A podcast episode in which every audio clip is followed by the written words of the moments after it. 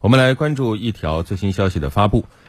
今天，武汉地铁运营发布了公告，为配合疫情防控工作，自二零二二年四月十八号起，武汉轨道交通一号线汉口北站、二号线航空总部站宋家港站、巨龙大道站、盘龙城站、宏图大道站、长青城站、金银潭站、三号线宏图大道站、八号线金银潭路站、宏图大道站等暂时封闭。恢复运营时间将另行通知。对，提醒早高峰或者是平时经常需要乘坐这些站点的乘客一定要注意了啊！从今天开始，刚才我们说到的这些站点会临时关闭。那么在刚才说到的这些车站封闭期间呢，一号线运营区段调整为泾河站至藤子港站，列车到达藤子港站后会进行清客。二号线呢，会按照单一大交路，也就是天河机场至佛祖岭这条路线来组织运营。列车在航空总部站、宋家港站、巨龙大道站、盘龙城站、宏图大道站、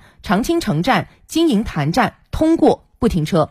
三号线的运营区段调整为转阳大道站至市民之家站，列车到达市民之家站后会进行清客。另外呢，八号线的运营区段调整为军运村站至塔子湖站，列车到达塔子湖站后会进行清客。所以，请大家一定要了解相关的